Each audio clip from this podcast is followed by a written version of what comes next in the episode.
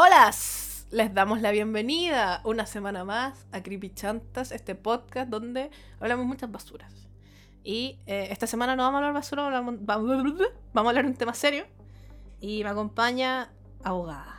Bienvenida abogada a este pequeño humilde hogar. Bienvenida. ¿Cómo estás? Muy bien. Eh, venimos a hablar de cosas serias porque se sabe que soy una persona muy seria. Con un lenguaje muy culto y elevado. Eh, Vengo fino oculto y dijo, dijo abogada. Eh, si ustedes no conocen a abogada, abogada es mi compañera de podcast, de otro podcast que tenemos que se llama Abogada Soltera Responde, donde hablamos de legalidades. Y yo digo hablamos de una forma muy barzúa, porque en verdad yo no, hablo- no, no digo, no, no digo nada importante, lo único que hago es de repente interrumpir a abogada para contar mis pequeñas estúpidas historias. abogada, o sea, Catalina en abogada soltera es la voz del pueblo. Catalina es la cordura cuando yo eh, me arranco asumiendo que todos saben lo mismo que sé yo, tomando en cuenta que yo estuve cinco años en la universidad aprendiendo una weá y eh, específica y que ustedes no estuvieron conmigo, entonces es evidente que no saben lo mismo que yo. Como a mí se me olvida, Catalina está ahí para llamarme a llevarme a la cordura. Eso es. Sí. Y también abogada tiene otro podcast. Cuéntanos, abogada, de otro Ay, podcast. verdad, es que lo que pasa, esto, eh, Catalina es la verdadera bizarrap. Catalina armando armando duplas ahí. La verdadera bizarrap, eh, cuando, Cat- cuando la Catita no estaba, por supuesto, eh, tuve- tuvimos que marchar y trajimos a, a Cisticante, amiga, amiga de, de abogada soltera. Y eh, como asisticante y yo tenemos un profundo conocimiento de un montón de estupideces eh, innecesarias relacionadas con farándula y que de repente hablábamos en el podcast, decidimos hacer eh, salirnos de ahí, dejarle la legalidad a abogada soltera y tenemos un podcast que se llama Como dices que dijiste, donde solo hablamos de eh, cagüines, cagüines de farándula. Si ustedes quieren hablar de, de Shakira y Piqué, vayan a escucharnos porque nuestro último capítulo eh, es de eso. Está muy bueno, yo lo escuché. Oye, Y yo lo escucho. Qué weón, es que sale cada cosa cada rato, weón. Y además que yo estoy en el lado de TikTok también, Shakira Piqué. Entonces, weón, cada cosa es un tecito que no se acaba. Así que vayan a pegarle una escuchada ahí a los Kawiners. A los Kawiners Sí. semanales. como- No, no es semanales, Sí, bimensual, bime- sí, ¿cierto? cada 15 días. Bimensual. Sí, es que se hace lo que se puede, pues. Si una te- no, no, me, no me da el cuerpo. No, es mucho, es mucho. Es Editar es, una- es un trabajo que... Un flagelo, sinceramente, un flagelo. Es un Es flagelo. un flagelo. Grabar es bacán, editar no, no tanto. Así que eso. eh, así que si les escucha, o sea, si les gusta lo que escuchan en este capítulo, vayan a escuchar Abogada Soltera Responde. Y si les gusta Abogada Soltera Responde, vayan a escuchar, eh, como dices que dijiste. Qué gran. Vayan a. El- nuestro universo.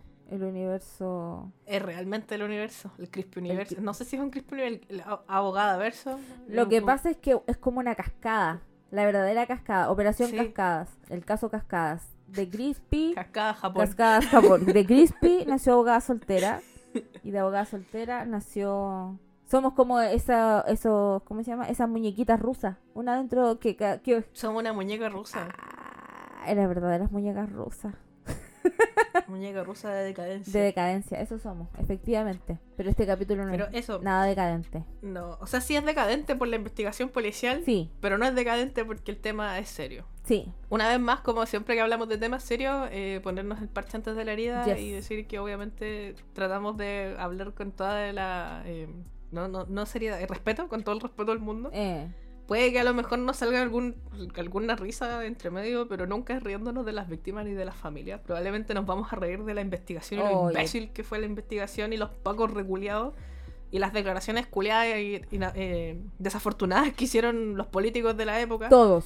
Pero nunca, jamás, en ningún caso es con las víctimas ni con las familias de las víctimas. Porque, bueno, yo lo encuentro terrible, weón. Yo era muy chica cuando esto pasó, así que no me acuerdo mucho, pero vi los reportajes que hicieron las noticias de sobre el, el caso y como notici- eh, entrevistas de época y la weón, me dio una pena terrible, así como que me dio mucha angustia. Es muy cuático el caso, porque como decía la Cata, esta investigación, hemos hablado de otros casos en donde la justicia, bueno, la justicia chilena, quiero creer que la justicia chilena de los 90 y no la de ahora, las investigaciones, eh, como el caso de Matute, el caso de la Quintrala, bueno, sobre todo en el de Matute, ahí yo dije que esa investigación estaba hecha con la punta de la pichula y quiero decir que para como está esta, hecha esta, esa weá impecable. Esta weá no está hecha ni con la punta de la pichula, está hecha con los pelos de los cocos, porque weón, es, la weá es, pero es que...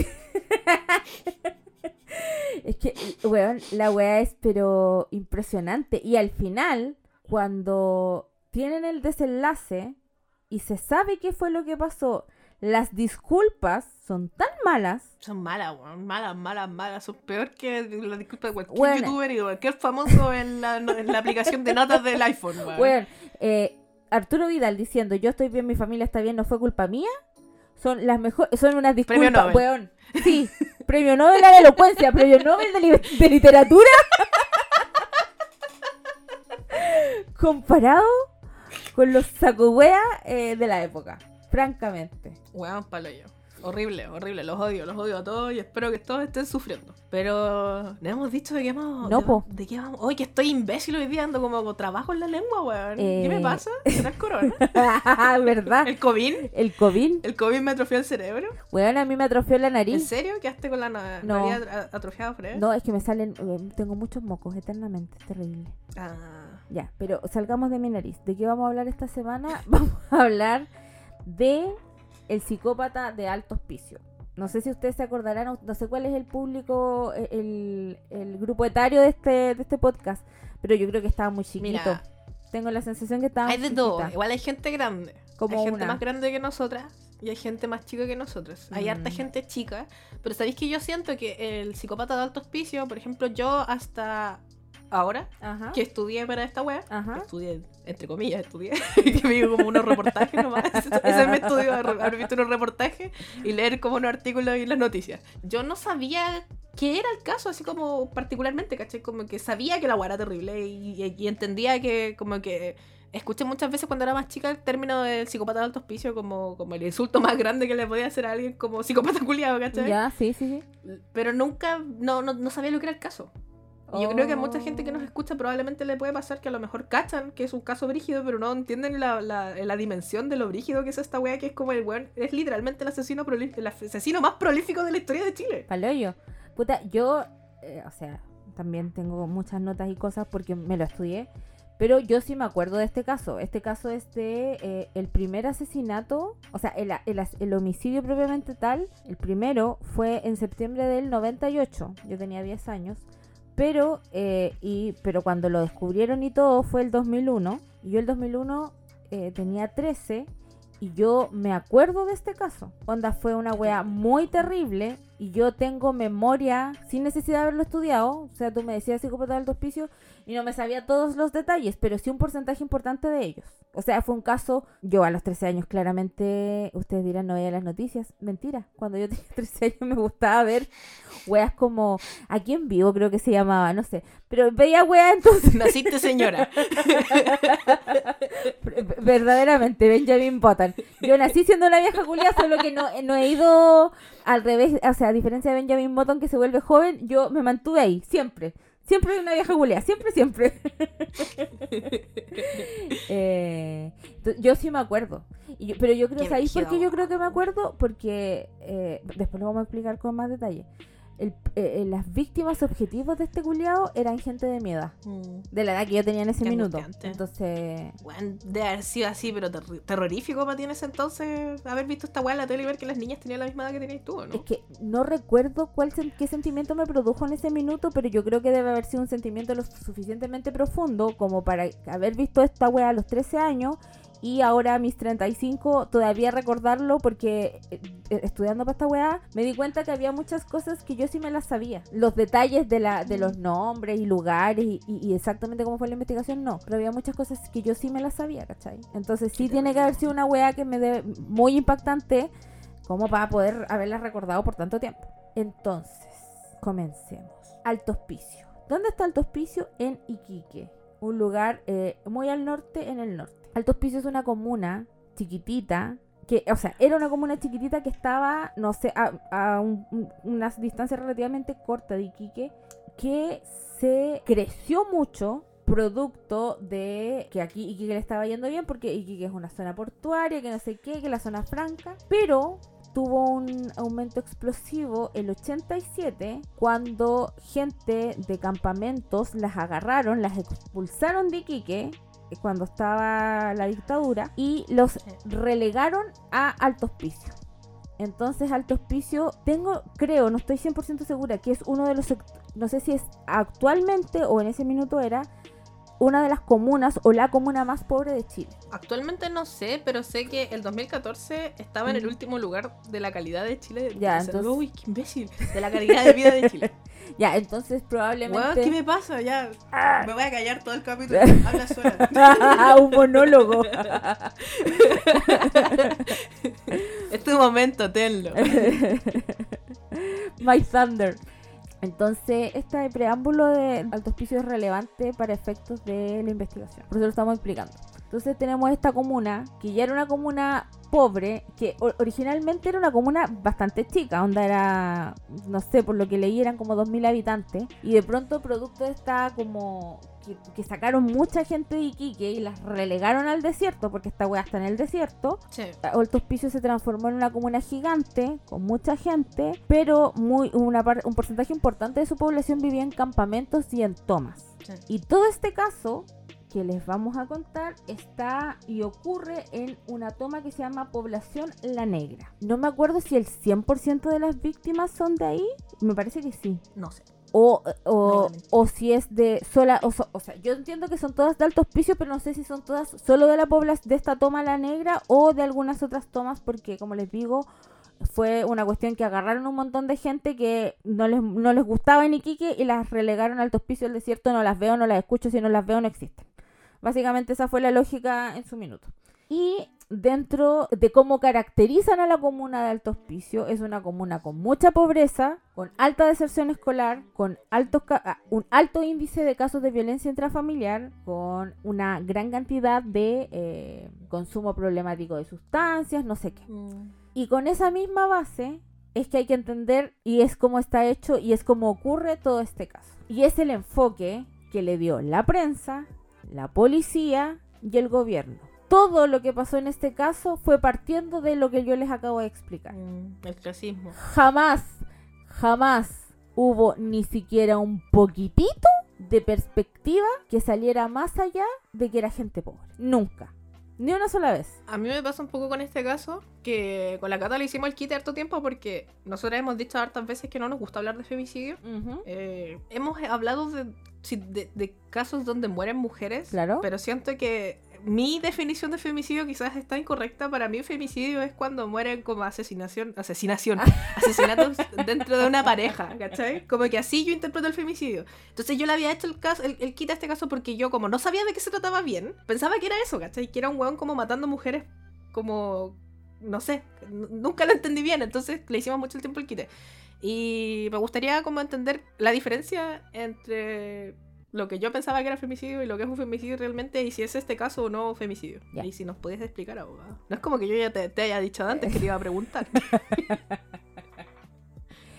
el hecho de que muera una mujer no necesariamente lo hace femicidio. Y el hecho de que la muerte de la mujer sea, pro- sea provocada por un hombre no necesariamente implica que haya femicidio. Lo que sí, necesariamente para que haya femicidio, el autor tiene que ser un hombre.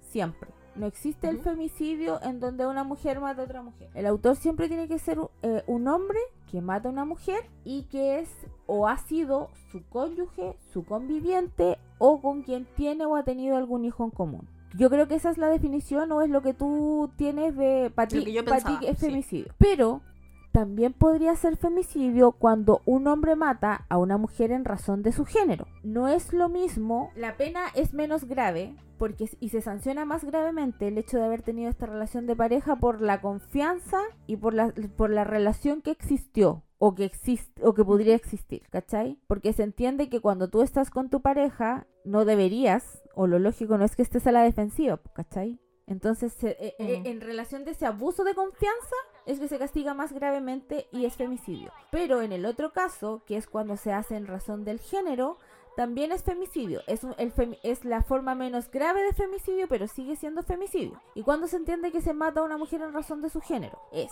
cuando la mujer se niega a tener una relación ya sea sentimental o sexual, cuando la víctima ejerza la prostitución o cualquier otro oficio de carácter sexual, cuando se comete después de haber ejercido violencia sexual, cuando se realiza con motivo de la orientación sexual de la víctima o de la identidad de género, o cuando se comete en alguna situación en la que se den circunstancias de subordinación o de relaciones desiguales. Por ejemplo, un jefe con un emplea con un subordinado, no sé, podría ser también un padre con una hija, un tío con un- una sobrina. eh, Ya. ¿Cachai? Entonces, yo creo, en, en la época que ocurrieron estos casos, no era femicidio, porque el femicidio en la legislación es un concepto súper nuevo. No me acuerdo el año, Mm. la verdad. Le- si les digo el año, les estaría mintiendo. Me parece que es como el 2020, ¿Tan nuevo? ¡Uy, qué brígido! o no, o de antes.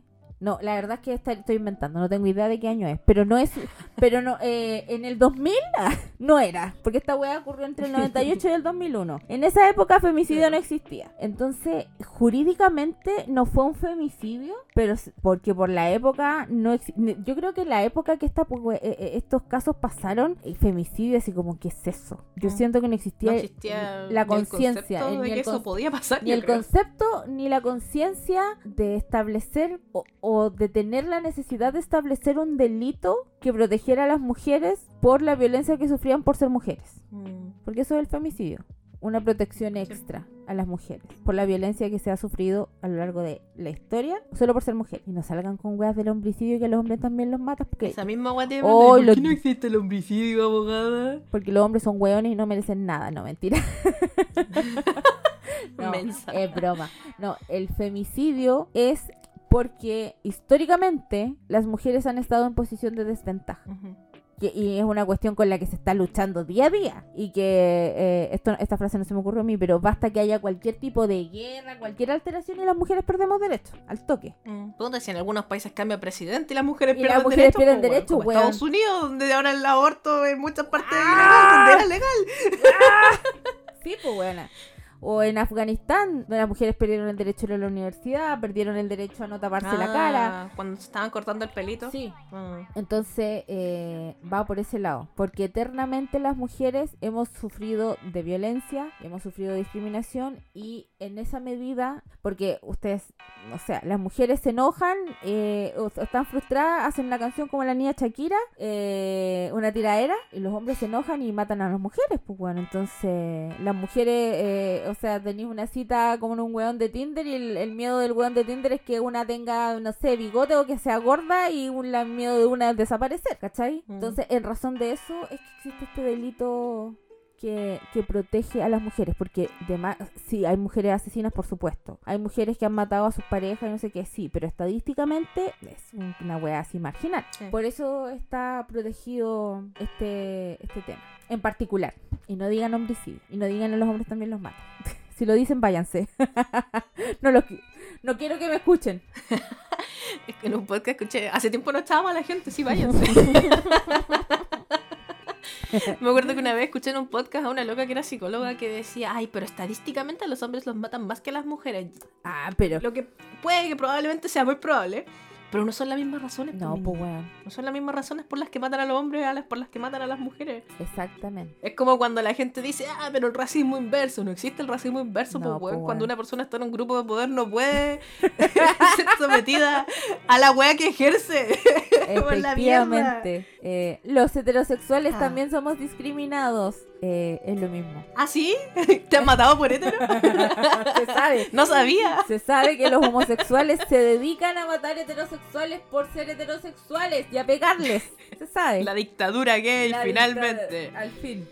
Ah. Eh, Hoy no, pero a lo, a lo que quería llegar con esta conversación del femicidio, siento que yo contrasto mucho este caso, ahora que sé de qué se trata, con un poco, con- siento que se parece un poco a Hans Pozo, que mm, obviamente es un femicidio por la, por la por- de lo que se trata, pero la forma en la que, en la que Se abordó. la prensa y, y el gobierno abordó y la autoridad y la policía abordó, esta weá siento que es muy parecida a como abordaron a Hans Pozo, weón. Y, y hay un clasismo agilado. Es un poco lo mismo porque eran gente pobre. Porque fue por eso.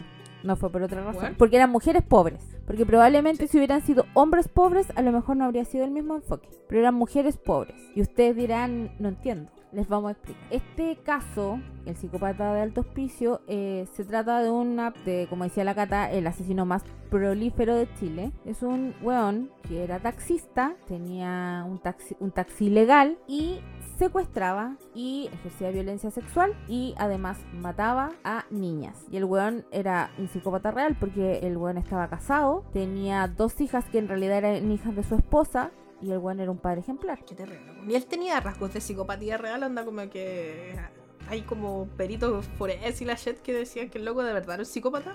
Porque hasta donde yo sé, él mismo se llamaba a sí mismo el psicópata. Sí, ¿o po. no? O- o- Yo también... Él mismo se puso el yo psicópata de también leí eso, que el, el weón se, se denominaba a sí mismo eh, el psicópata. Mira, de lo que yo leí, no recuerdo que haya ningún, o y de lo que vi, no recuerdo que haya ningún perito que dijera eh, sí, en realidad este tipo es un psicópata. Pero este weón mató 14... 14 fueron, ¿o ¿no? Sí, 14, 14 víctimas. 14 víctimas, todas mujeres, casi todas estudiantes de, como les decía, 13 años. Tiene algunas víctimas un poco más grandes, creo que la más de mayor edad tenía como 22, pero en general eran niñas de colegio, que eran porque él vivía en una población que no era la negra, vivía como una pobla- en una toma como al lado, y él dentro de esta toma eh, y, y dentro de Alto Hospicio ejercía como taxista ilegal. Y como que lo que leí como que cuenta un poco que creció y nació en Puchuncaví, que era introvertido, que era tranquilo, eh, que se fue al norte como buscando mejores oportunidades, pero no, no recuerdo haber leído en ninguna parte que hayan hecho un perfil psicológico que el tipo era un psicópata, pero... Mm. Pero no- la verdad, y aquí no entiendo, no sé cuál será, o sea, si te pide 14 personas, ¿no eres psicópata? Como, ¿no, no basta con eso? Es que igual la psicopatía es un trastorno, por lo que yo entiendo. Mm. Un trastorno de la mente. Entonces, como que a veces siento que el, el- el término se utiliza así como a lo maldito. Entonces, Claro, a veces es hay que gente igual- no tiene los rasgos psicopáticos y le dicen psicópata, por eso preguntaba. Es que igual este loco se autodenominó él mismo el psicópata. Entonces, eso implica. Qui- Quizás necesitamos que alguien que, eh, que sea psicólogo o psiquiatra nos aclare más, porque hasta donde yo entiendo, como que una persona que es psicópata no se da cuenta de que es psicópata.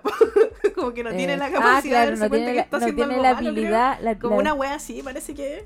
Por eso me lo pregunto, ¿cachai? Como que me. No sé. a verdad lo no mejor sé, solo no un sé. asesino, weón. Solo un asesino a sangre fría, no, pues no. sapo culiado, ¿no? Claro. Bueno, y lo que pasó fue que eh, en este contexto que nosotros les decíamos, empiezan a desaparecer niñas de colegio. Con una periodicidad. Periodicidad. Peri, periodicidad.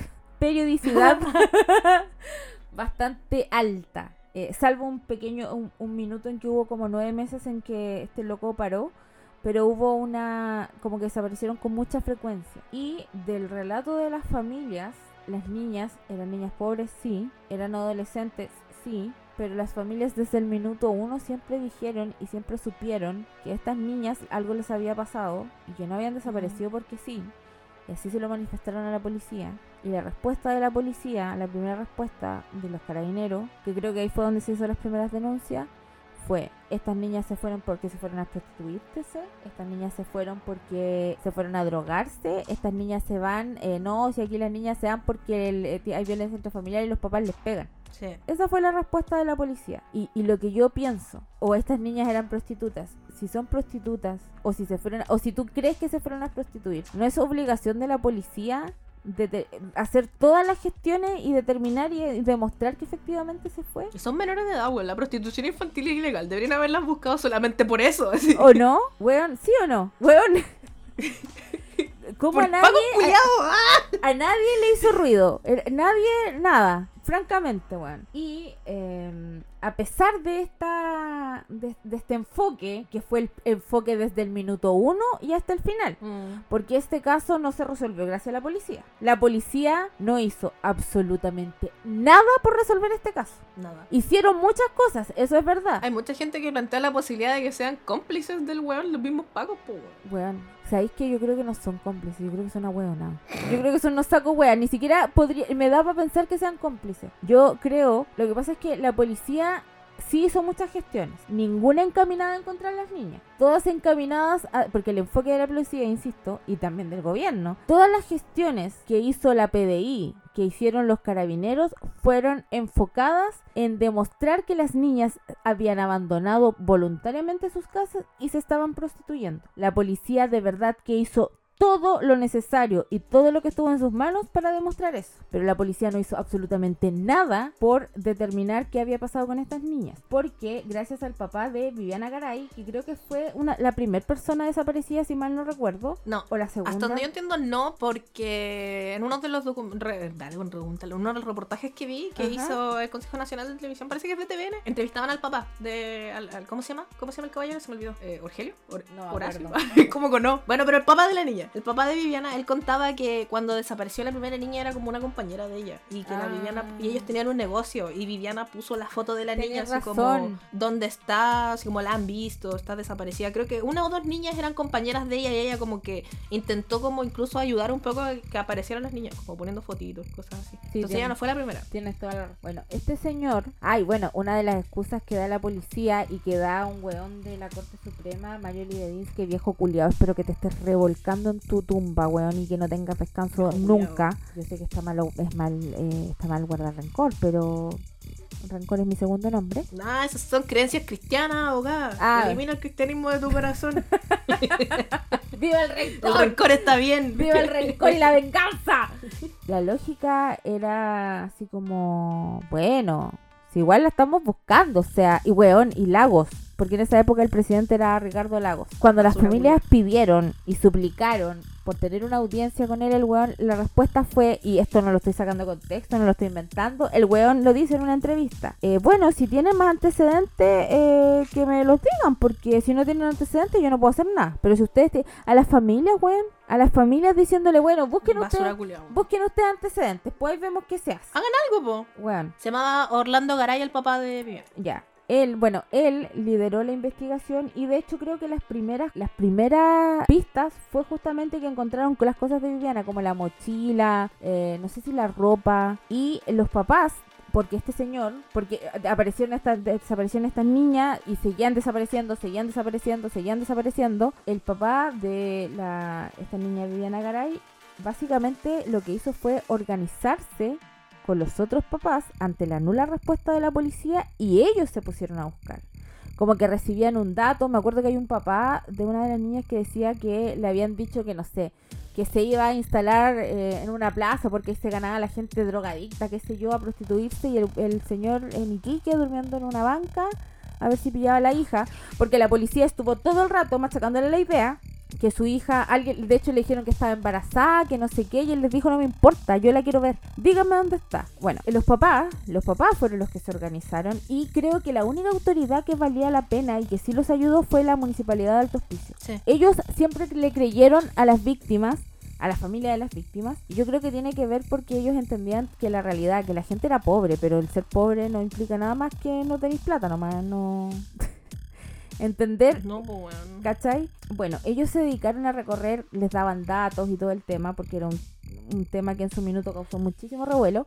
Les daban datos, recorrían el desierto y eh, buscaban y hacían hoyo. Y esta weá, eh, me acordé de algo que, que ocurre en la actualidad en México. En México existen grupos eh, de búsqueda que no es que no son gente entrenada, pero la policía igual los consulta, que son gente que se dedica, van con datos por supuesto, eh, a lugares, buscan, hacen hoyos y meten como unas varillas y después las sacan y huelen y su nariz está tan entrenada que son capaces de detectar si existe olor a putrefacción de cuerpo de persona. Peligrosísimo, por supuesto, porque estáis literal jalándote un cadáver en el, el nivel de enfermedades y weas que te podéis pegar. Es, pero así para el pico. Y es una wea. Pero, oh. Es una wea así muy hay gente, hay grupos muy reconocidos en México. Oh, me dejaste para la cagada. ¿No weón. Sí. No tenía idea. Eso. Oh, me dejaste así, pero perpleja. Sí, pues en México existe esa wea y es una es una práctica, o sea, no sé si es una práctica común, no sé si el lo que estoy diciendo es adecuado, pero sí es algo que pasa mucho y de verdad que hay grupos de buscadores que son muy reconocidos y lo que hacen esta gente es buscar a sus familiares desaparecidos y han encontrado muchísimos, muchísimos cadáveres, no necesariamente de sus propios familiares, sino gente que encuentran porque eh, no es que anden recorriendo y haciendo hoyitos por la tierra hacia diestra y siniestra y al- a lo tonto sino que les dan datos y ellos van a los lugares y tienen como unas varillas que creo que son como largas y metálicas y, as- y como que las entierran y después las sacan y las huelen. ¿Cachai? Y así-. Ya, y la lógica de lo que usaron estos papás, por lo que entendí, fue un poco lo mismo. Buscar con No, datos eh, los rastros de sus hijas y lo más terrible es que la policía no movía el hoyo. La policía iba detrás de ellos recorriendo lo que ellos ya habían recorrido para decir, miren si las estamos buscando. Pero insisto, todas las diligencias de esta investigación tendientes a encontrar los cadáveres de estas niñas fueron producto de lo que hicieron los papás. Porque todo lo que hizo la policía fue tratar de demostrarle a la familia que las niñas se habían ido a prostituir. Que era un caso de trata de blancas, que no sé qué, que el, al- que el intendente de Iquique diciendo esto no es un caso policial, en realidad es un caso social, casi que manden ayuda porque estas niñas lo están pasando muy mal. ¿Cachai? Cero... eh, oye, ¿sabéis que están desapareciendo niñas? Puede que no sea que se estén yendo a lo y desaparecen todas en el mismo sector. A lo mejor, a lo mejor está pasando algo raro. Mm. Esto nunca, nunca, nunca fue producto de la policía. Y dentro de la investigación que tenía la policía, la policía investigaba a las familias, no a las niñas. Era como que la policía estaba empecinada en demostrar que estas familias eran malas familias que hicieron que estas niñas se fueran por voluntad propia. Y eh, un concha su madre grande, que fue el de la PDI, que fue Nelson Mary, que era director de la PDI de la época, firmó como el... no, es que esto es de la justicia antigua, y yo no, la verdad, si ustedes me han escuchado antes, yo de derecho penal actual no sé, entonces de derecho penal antiguo sé mucho menos de lo poco que sé del actual. Entonces, porque en el derecho penal actual, el que investiga es la fiscalía, con ayuda de las policías, el que defiende es la Defensoría Penal Pública o el privado en caso de que tenga los recursos, y el que determina cómo fueron las cosas y quién es el culpable y por cuánto tiempo se va a la cárcel es el tribunal. Existen esos tres entes. Antes, que fue cuando era la justicia que aplicaba cuando estos casos ocurrieron, no existía la figura de la fis- fiscalía ni la defensoría. Era el mismo tribunal el que investigaba, con ayuda de la policía, por supuesto. No es que fuera el tribunal. Ah, Era- ¿Verdad que esto lo comentamos? Por, ¿No te, te- Sí. te, acordás como si se estaba en ese capítulo? Pero en el capítulo Hans Pozo fue que justo, ¿o no? En el capítulo Hans Pozo fue que justo Sí. cambió esta weá por el, por el, por, por Hans Pozo Sí. cambió esta weá de, de No, que no, antes lo hacía no. el, mismo culiado hacía toda la weá y de, ¿o no? No fue por No, Hans no Pozo. cambió por Hans Pozo. Lo que pasó fue que el caso de Hans Pozo fue el primer caso que se resolvió, caso relevante, que se resolvió aplicando el nuevo procedimiento, el nuevo proceso penal chileno. Ah, ahí está. Y por eso fue muy relevante. casi lo dije bien. por eso fue muy relevante porque se cambió de esta justicia en donde el tribunal acusaba, no, o sea, no, no defendía, pero acusaba y juzgaba, que es como juez y parte, que es como, no sé, po, nos peleamos y yo soy la que decide quién tiene la razón. si tú o yo. ¿Cachai? Eh, que era altamente cuestionable. Entonces esto fue con ese nivel, ese proceso, o sea, ese tipo de justicia penal. Entonces la verdad, como les digo, yo no entiendo bien por qué fue Nelson Mary el que dijo se sobresee esta investigación y le fue a ¿Qué decir al... que se deja de investigar? Existe una weá que se llama sobreseimiento que puede ser de- definitivo o indefinitivo, ¿no? Eh, pero las causas se pueden sobre, eh, sobreseer, que es básicamente que esta investigación se termina, porque ya no existen más antecedentes y no vamos a llegar a ninguna parte, porque se cumplió la responsabilidad penal, porque se determinó que no había responsabilidad penal. Entonces, acá lo que yo entiendo es que eh, Nelson Mary, que era el director de la PDI, dijo, ¿sabéis qué? No hay nada más que investigar, estas cabras se fueron porque querían y ya los vimos. Van a aparecer Mm. tranquilas. No entiendo por qué fue él, entiendo que fue él por lo que vi, pero no entiendo por qué. Y hay una weá que me hace mucho ruido y que tampoco la entiendo, pero puede ser que tenga que ver con el proceso de justicia antigua. Los pacos, cuando ya se resuelve el caso, no- el director general de Carabineros, que la máxima autoridad de los pacos, dice, textual, que ellos investigaron sin orden judicial, lo hicieron de pura vocación. Y es como mi niño. Weón. Weón. Sí, yo tengo, la- lo, yo tengo lo que dijo exacto. Dice, cara, Carabineros investigó este caso por siete meses y careció de orden judicial. Lo hizo por el interés y por la vocación de servicio que siempre Carabineros ha demostrado. Y ahora, inserte aquí mismo un video de los pacos sacándole la concha de tu madre a todo el mundo, de no investigando ni una wea bien, de robándose la plata. Y, todo eso, insértelo con música de fondo, así. Ah, música de payaso. Mientras él. Mientras él hablaba, bajaba una peluca y se le ponía la nariz roja, weón. Se le activaba un filtro de Instagram de payaso. Sí. Conche tu madre. Weón, pero yo no entiendo, Manuel Ugarte, ¿qué weá te pasa? Así como, ay, hay que darte las gracias porque los pagos se dignaron a hacer una weá. Como el hoyo, además, no solo la hicieron, la hicieron como la corneta. Eh, lo- y la PDI también, weón, por igual. Eh, los pacos hacen su pega y esperan que los feliciten. Es como, hermanito. Es como cuando, no sé, tenís un, una, convives con alguna persona y no sé qué, y es como que te dice, ay, pero te ayudé a hacer tal weá, y es como, hermano, es lo mínimo. O esos weones, esos papás que dicen, ay, me tocó cuidar a los niños, es como, no, weón, te tocó ser papá. O es como cuando tu mamá te dice, agradece que vives bajo este techo y que te Hermanita, hermanita, es tu. Mamá, obligación. yo no Ah, pedí nacer. legal. si no me das comida Mamá, y no me pones un techo, legal. Te puedo denunciar y te podéis ir presa con Chetumare. sí, francamente. Y yo insisto, puede ser producto. Voy a. Elijo creer que esto es producto de mi ignorancia. ¿Por qué la policía, si no tenía orden judicial, hizo gestiones? Las policías son no deliberantes. Las policías actúan en O la sea medida- que haber hecho esto por amor al arte igual es un error, porque ellos no deberían ha- ha- hacer, weas porque sí. Eso es, es como lo que está lo que entiendo de lo que estáis diciendo. Abogada estás diciendo. Pero es que lo que pasa es que, por ejemplo, insisto, yo no entiendo cómo funcionaba el proceso penal antiguo. Yo lo veo desde mi perspectiva porque cuando yo entré a la universidad, el proceso penal actual ya llevaba algunos años. Entonces a mí del proceso penal antiguo me explicaron lo que yo dije. El tribunal era juez y parte. Investigaban y acusaban y, y- y fallaban. Entonces no entiendo. A lo mejor sí funcionaba así antes la policía.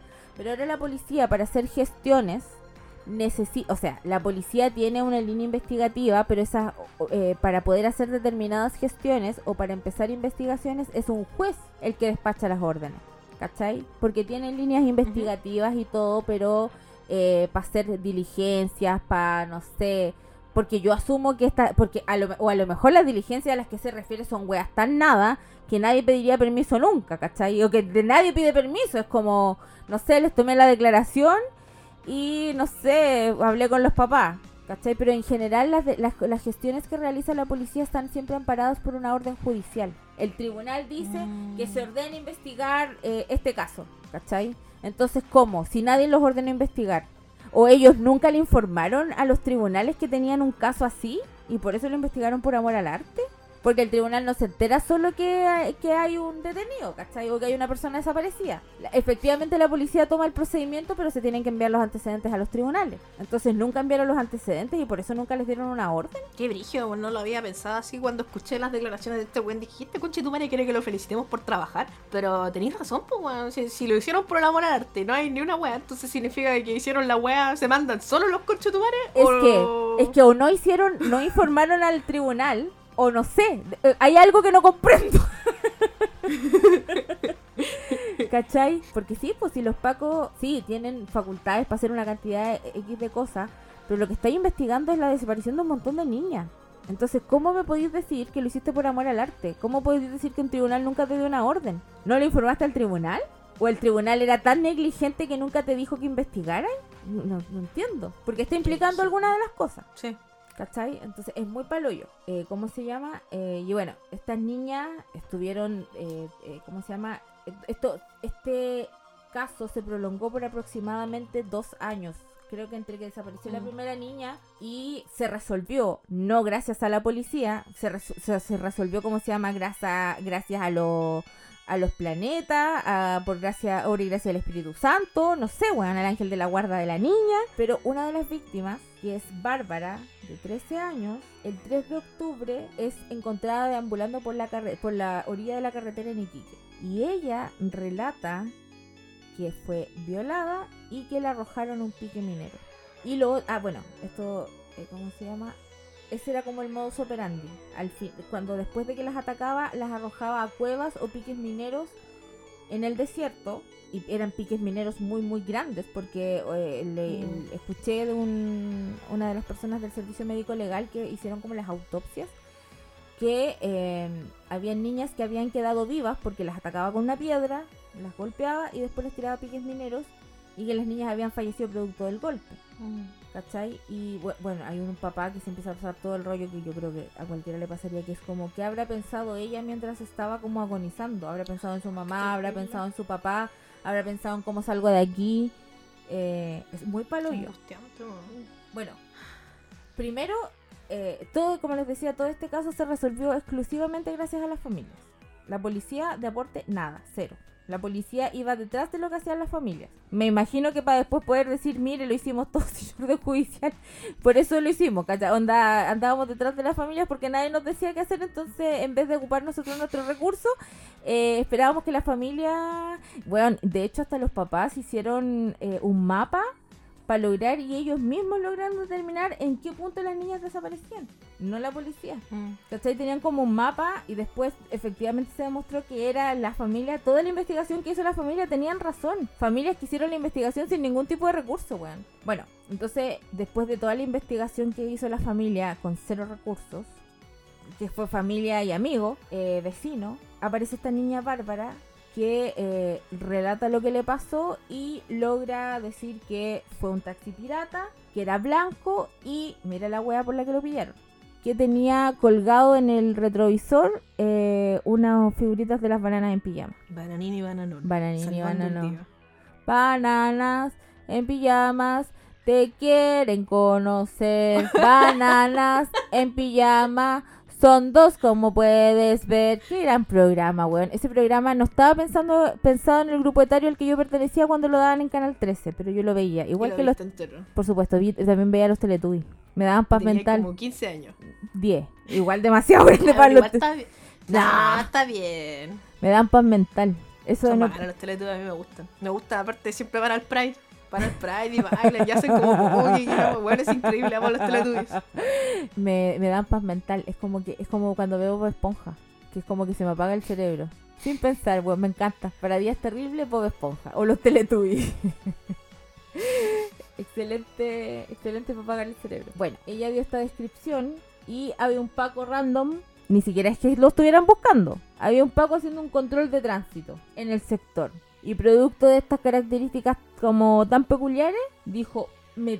Bueno, aquí hay algo extraño y detienen a este culiao denominado Julio Pérez Silva. Y le sacan una foto, le llevan la, ni- eh, la foto a la niña que, le que estaba constatando lesiones y lo reconoce. Yo había leído que lo reconoció por la voz, porque no lo había visto. Ah, no pero sé. no, Yo- no cacho. O sea, no sé, porque igual hay cosas que tampoco estoy segura, porque en una parte leí que la condena del tipo fue presidio perpetuo simple y en otra leí que era presidio perpetuo calificado y la diferencia es abismante, entonces no estoy segura. A lo me- No, no tengo la certeza absoluta. A lo mejor, yo lo que hasta donde yo leí fue que le sacaron fotos, hicieron esas rondas de reconocimiento y la niña lo reconoció por fotos. Puede haber sido también por la voz, no lo sé. Mm, Pero lo importante es que lo reconoció. Sí, y fue gracias a eso que en octubre del 2001 y gracias a que esta cabra, weón, la, la resiliencia misma, Pobrecita, weón. eh, eh, se- eh, eh, bueno, lo atraparon y toda la agua se puso, se le puso fin. Y ahí, Lagos, bueno, en un minuto eh, entrevistan a Insulza, que en ese minuto no me acuerdo qué cargo tenía, José Miguel Insunza. Eh, y el weón ¿No era el también... vicepresidente? Puede ser, ministro del Interior. Y el weón así como, bueno, ¿y ahora qué quieren? Como que casi que ya pues ya lo atraparon, así como que quieren, eh, como que ruedan cabeza, no sé, como... Uy, ya. Uy, weón, ¿Por Weón. qué son tontas? Son tan como la corneta. Pa'l hoyo, weona. Bueno, cuando lo, lo atrapan a este weón, la señora agarra su weá y se va. Desaparece y la casa en la que vivían, que era casa de una toma, eh, en la toma queda vacía y la municipalidad de Alto Hospicio la desmanteló por el riesgo que existía de que le prendieran fuego y Mm. pensemos que es un campamento, o sea, se prende fuego una casa y Cagó todo. cagó todo, weón, todo valió verga. Mm. Y bueno, cuando lo detuvieron, se estableció que existía como un modus operandi y él mismo confesó, o sea, él le confesó a esta niña, Bárbara, ser el autor de todos los crímenes, así como te voy a matar igual que maté a las otras niñas. Y, él, y ahí él le dijo a Bárbara que se dominaba a sí mismo porque él era el psicópata de alto hospicio. Y de ahí quedó con el nombre culeado de Gil Culeado. Gil- siempre Gil culiao, siempre de Gil culiao.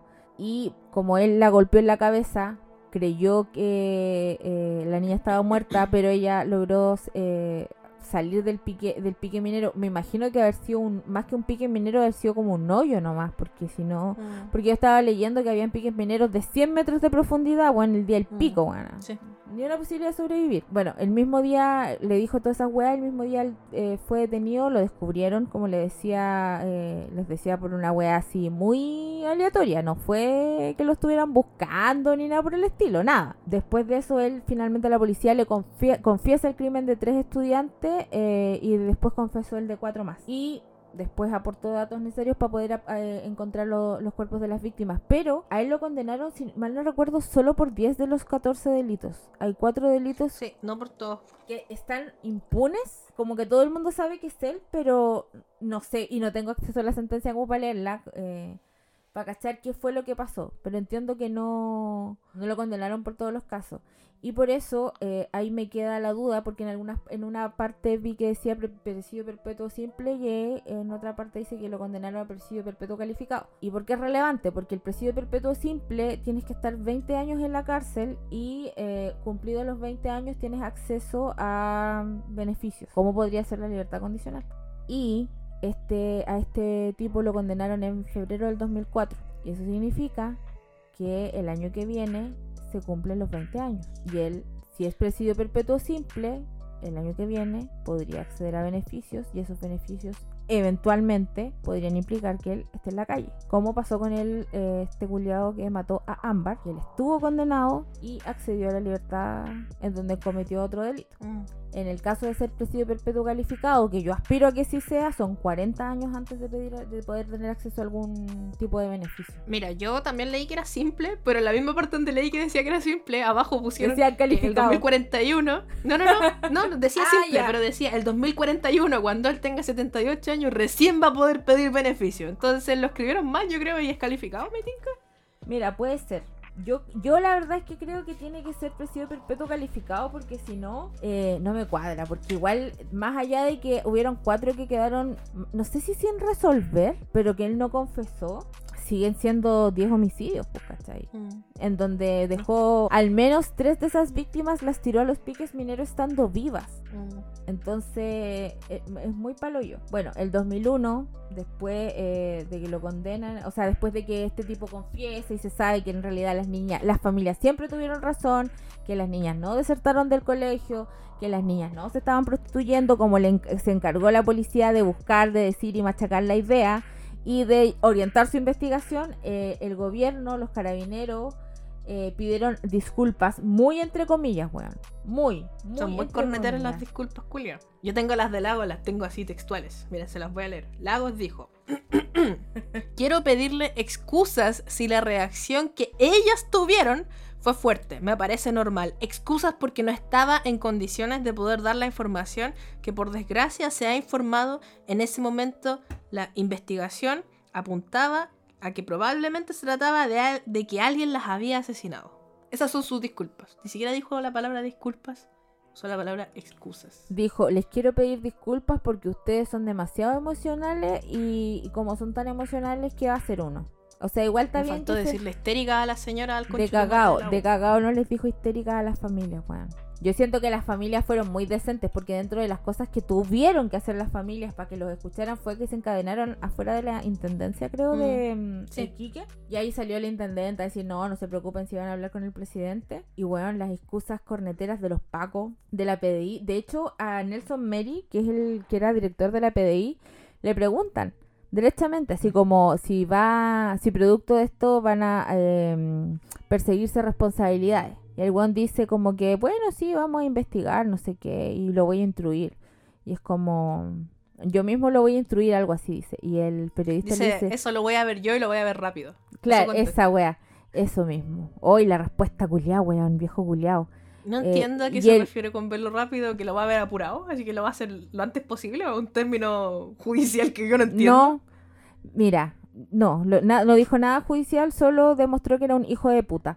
Porque dice eso y cuando el periodista le dice, o sea, como que usted es el responsable, y- mm, yo le dije que lo iba a ver rápido. Es muy maldito culiado. Es un hijo de puta. ¿Estará vivo? Porque el, el culiao del, de la Eh, Creo que sí, tiene una página de Wikipedia y todo, de hecho. Eh, ¿Y sabéis quién es más? Es un maldito conchetumare que es el maldito conchetumare que más me dio rabia de todos los malditos conchetumares. ¿Ah? El que era entonces el ministro de la Corte Suprema, Marco Libedinque. Ese viejo ese culiao, hijo de la perra. Espero que te estés condenando en las llamas del infierno y te revuelques en tu tumba cada vez que alguien escuche este capítulo. viejo reculeado. Bueno, era el más reculeado de todos los reculeados y él dijo, textualmente cito, puede que se haya incurrido en alguna inadvertencia y puede que las cosas, como que no sé, de aquí titubeo loco, no sé, como que puede que hayan sucedido, igual nos habrían evitado y seguramente los homicidios hubiesen sido igual y quizás pudo haberse tenido antes, ¿cómo? Antes el éxito de la investigación, pero hay muchos peros. El único pero es que esta investigación fue llevada a cabo por una manga de saco hueas que lo único que hicieron fue Ser unos clasistas reculeados. re- ser unos clasistas reculeados y decir estas niñas son pobres y lo único que puede hacer una niña pobre es prostituirse. O vivir en una familia llena de violencia, porque Por supuesto. todos los pobres Son violentos. en ambientes violentos Se y todos sabe. somos violentos y Se somos sabe. todos pobres y todos nos prostituimos y lo único que queremos es, Es drogarnos. usar nuestros es drogarnos y, y la- y el sexo para salir de la pobreza. Se sabe que así es. Eh, bueno, yo siento de verdad que, insisto, hemos hablado de investigaciones mal hechas. Pero esta weá Este sí premio. es una weá así, pero ridícula. La policía lo único que quería demostrar era que las cabras se querían prostituir. Y si se hubiesen querido prostituir, como decías tú, eran menores de edad. Era un delito, tenían que buscarlas sí o sí. Mm. Y si hubieran sido prostitutas a las que estaban matando, ¿qué importa? Porque es relevante lo que hace a lo que se dedica la persona, cuestionable o no, al momento de otorgarle justicia digna o una investigación digna. Mm. Yo y yo aspiro y espero que eso no sea la el enfoque con el que se hace ahora. Como que igual esto fue a finales de los 90, una época muy mala. El machismo y todas esas cosas, una wea ridícula. Asumo que ahora las investigaciones no son así. Quiero creer, ah, elijo creer. Elijo vivir en la delusión de que ya de que esto es una wea del pasado. Pero no sé, bueno, igual es complicado. bueno, Ahí vemos como Pradena, que mm, la defensa de Pradena estaba diciendo que era culpa de la niña.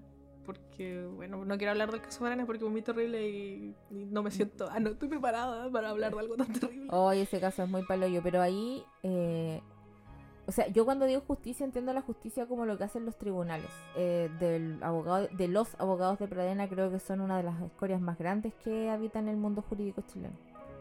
Porque no tienen ningún reparo en, en culpar a la víctima y en hacer, bueno, unos descargos muy misóginos, pero así ridículos. Y de hecho una de las de, las- de las del equipo es una mujer. eh, Mm. Entonces, perturbador. Ya, salgamos de ahí. Entonces, O, eh, como, lo, ay, como los abogados del, del culiado ese, del, ya lo, lo- lo nombramos, gra- grabamos recién abogada soltera responde, así, pero onda, terminamos de grabar abogada y nos pusimos a grabar esta wea. Ya se me olvidó la wea que dijimos en ese capítulo, pero el concha tu madre que hace películas malas. Ah, es una abogada, esa es una mina. La abogada de Nicolás López. Esa weona también decía así como La que, ay, pero si las drogas, como que no Sí. sé, como que también su defensa culiera es muy estúpida, así muy machista. Yo no también entiendo, es una loca, yo no lo sé, encuentro por ejemplo, cuando yo, cuando yo me equivoco, soy team decir la callé, eh, ¿cómo hago para arreglarlo? Sí. ¿Será, ¿Será que los hombres no tienen la habilidad para decir la callé? ¿Cómo lo arreglo? Mucho y, refuerzo positivo, yo creo. y son, eh, yo estoy bien, mi familia está bien, no fue culpa mía. No sé, weón. Obviamente, para que no vengan a decir, Ay, sí, "Ay, no, no. Ay, no todos los hombres. Algunos. Hay un dicho en inglés que es no todos los hombres, pero sorprendentemente siempre un hombre.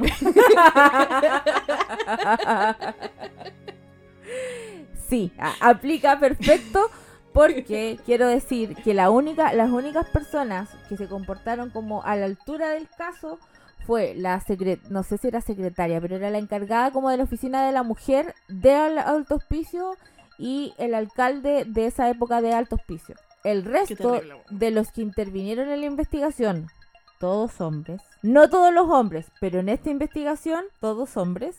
¿Cuál de todos? Primero, ¿cuál de todos hizo, weón? Jorge Burgos, que era ex- subsecretario de Lagos, subsecretario del Interior de Lagos.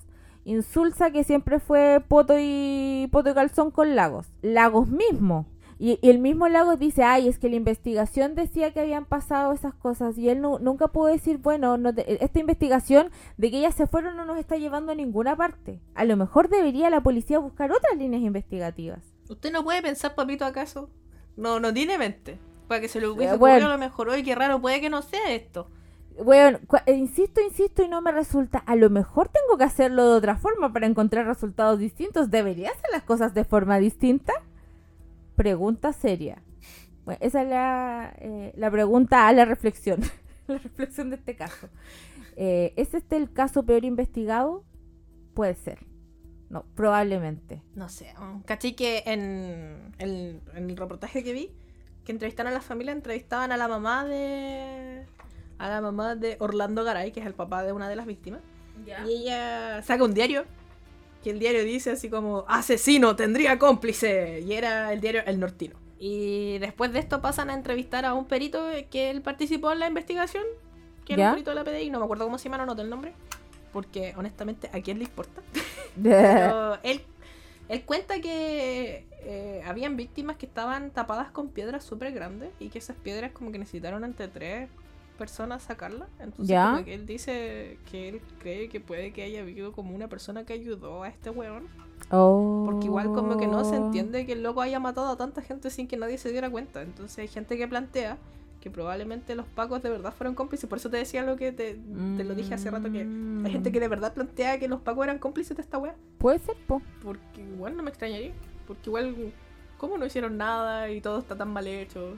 Pero no sé, igual siento que a lo mejor pensar que eran cómplices de una wea y que resultó tantas veces es darle mucho crédito a los pacos reguleados. Es que ese es mi problema con el que sean cómplices. Que son muy tontos Implica- para ser cómplices. Implica que tienen que tener demasiado crédito en esta situación. ¿Cachai? No, bueno, ¿cachai? Eso de que les habían tirado piedras así ágilas. Yo pensé que era como que. No, la- tenía una, tenían, el- una de las víctimas, Angélica Lai, ¿Mm? que era, creo que es la última, creo que es la víctima más grande, tenía 24 años. Que era como Eh, promotora, encontraron- Sí, sí, ella la encontraron debajo de una piedra gigante, así que el, el weón este decía que necesitaron tres personas para sacarla debajo de la piedra. Qué cuático. Y esa hueá fue brígida. Y la última que tengo que me llamó la atención y que anoté es que Manuel Ugarte, el huevonado de los pacos, ¿Eh? en el diario La Estrella de Iquique, dio una cuña y él dice que en hospicio falló toda la sociedad. Y me da tanta rabia. ¿Qué patúo, conche tu madre? Patuvo culiado, diga esa weá. Weón, la sociedad no le falló al hospicio. No. Ustedes, weón, la- las autoridades le fallaron a esas niñas, las autoridades le fallaron a esas familias, no la sociedad. No, weón, y de hecho, de hecho yo creo que no, no es que haya sido la sociedad toda, pero las investigaciones, las búsquedas y todas las pistas que se encontraron fue gracias a la familia y a los vecinos y a los amigos de las de la familia que lo dieron todo por encontrar a las cabras. O sea, las, si fuera y si los vemos a ellos como la sociedad, la sociedad estuvo ahí al pie del cañón. Los que falló fue la policía, el gobierno, la prensa, porque igual la prensa cuando da las noticias es como, oh, estamos frente a un caso que no sé qué, que es muy extraño, que no sabemos qué pasó, pero eh, estamos en un lugar donde es alta, el- la deserción escolar es muy alta, que la no sé qué, Mm. que la prostitución. Entonces todo el rato el caballito de batalla del gobierno, de la prensa y de todos fue son pobres se prostituyen. Fin. Oye, si estamos Que dándolo menos el todo. mismo discurso culiado que tenían con Hans Pozo. Era un Pero- cabro pobre que estaba prostituyendo según la prensa y los pacos. ¿eh? Entonces se murió. La- el mismo discurso culiado, por eso yo al principio les decía que siento que es muy parecido al contraste. La diferencia es que este tiene solución por lo menos y Hans Pozo no. Eh. ¿Solución? aunque- ¿Resolución? Resolución. Resolu- ¿cierto? resolución. Eh, Solución, así el... eh, se solucionó. Sí, bueno, yo encuentro demasiado brígido el hecho de que... Y, y no entiendo por qué la víctima es menos importante eh, para el caso de que efectivamente hubiera ejercido la prostitución. Mm. No entiendo por qué es eso relevante al momento de resolver un homicidio o una persona desaparecida. No deja de ser persona, una persona que practica el trabajo sexual. No, no tiene ningún punto No, de verdad que no entiendo. No pierde sus derechos humanos una persona Nada. al trabajar el, el te creo, sexual. te creo que puedas decir al principio, así aquí yo siendo un alma muy caritativa, muy generosa, que la policía ya puedo decir al principio con la primera víctima se fue para prostituirse. Supongamos que yo soy un alma buena y generosa. Pero cuando tenías una familia completa diciéndote, weón, no, no fue así. Y empiezan a aparecer más víctimas. Y tú seguís con la weá de es que se fueron a prostituir, es que se fueron a prostituir, weón. Insisto, te creo con la primera víctima. Cuando solo había una y no teníais punto de comparación con nada. Evidentemente, la policía al momento de, de llevar a cabo una investigación tiene que tomar en cuenta factores como su factor social, como el entorno que tiene, a lo que se dedica, el lugar del que viene, dónde vive. Es- lo tengo súper claro. Pero cuando iban ya en la tercera víctima, seguir diciendo que habían desaparecido porque se iban a prostituir y no tenía ninguna información de la primera y nadie quiso y hizo nada por cambiar el enfoque de la investigación porque insisto, sí, la policía investigó caleta. Investigó puras weas, sí, pero investigó caleta, entonces después tenía la policía diciendo hicimos todo, hicimos un montón de gestiones, todas gestiones inútiles, como ese meme de la persona barriendo en la playa, barriendo la arena en, el mar. eso, eso fue esta investigación.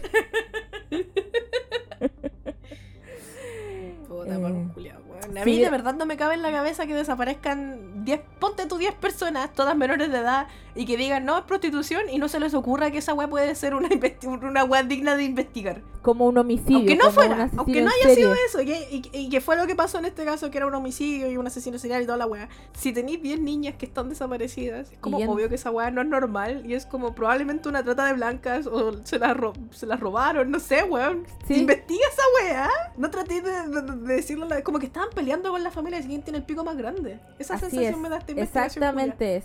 Eso, eso es. No, pero si yo te- no, pues si se fueron. Se fueron. Se fueron. Bueno, entiende que se fueron. Entiéndelo, por favor. Necesito comprobarte que yo tengo razón, así que voy a dejar de lado la investigación que debería estar haciendo para Claro. demostrarte que tú Solo estás para mal. demostrarte que tú estás mal y que yo estoy bien. Y al final estaban bien y los pacos estaban mal y fue todo horrible bueno, estoy muy enojada. Ya vámonos.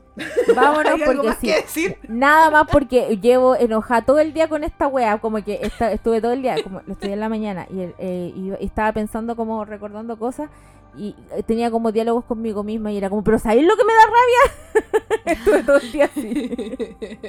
Así que no tengo nada más que decir y me quiero puro ir. Ya, vámonos. Gracias por escucharnos. Recuerden que nos pueden encontrar en redes sociales como arroba creepychantas, en Patreoncito como patreon.com slash creepychantas. A abogada la pueden encontrar en abogada soltera responde en Instagram, abogada soltera R en el twister.com.